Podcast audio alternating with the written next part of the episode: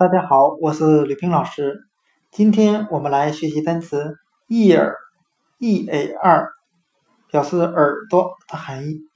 我们可以用谐音法来记忆这个单词 ear，它的发音很像汉语的一耳，大写的一，耳朵的耳。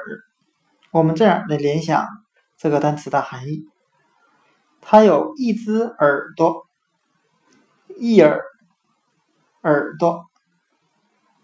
今天我们学习的单词 ear 耳朵我们就可以通过它的发音联想汉语的一耳一只耳朵。ear 耳朵。